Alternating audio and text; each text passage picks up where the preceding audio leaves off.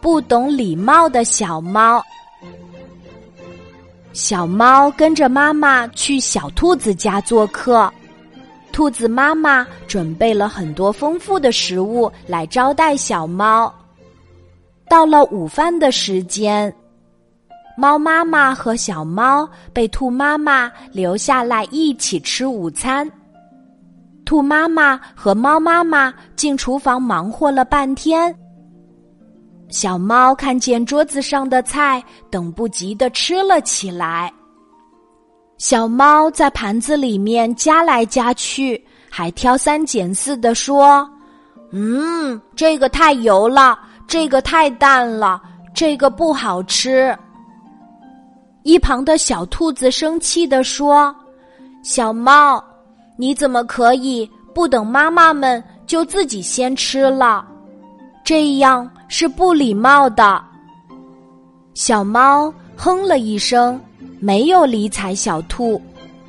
小兔又说：“妈妈们辛苦做的食物是最好吃的，你怎么可以挑三拣四？妈妈们会伤心的，这是非常不礼貌的行为。”小猫听了小兔子的话，觉得很惭愧。连忙跟妈妈和兔子妈妈道歉，妈妈们原谅了小猫。小朋友，你觉得小猫做的对吗？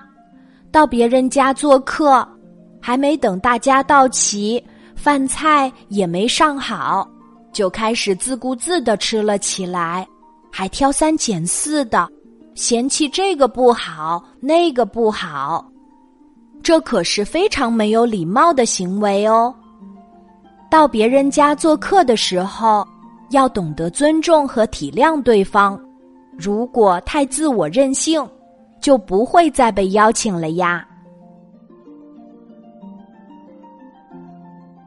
好啦，今天的故事就讲到这里。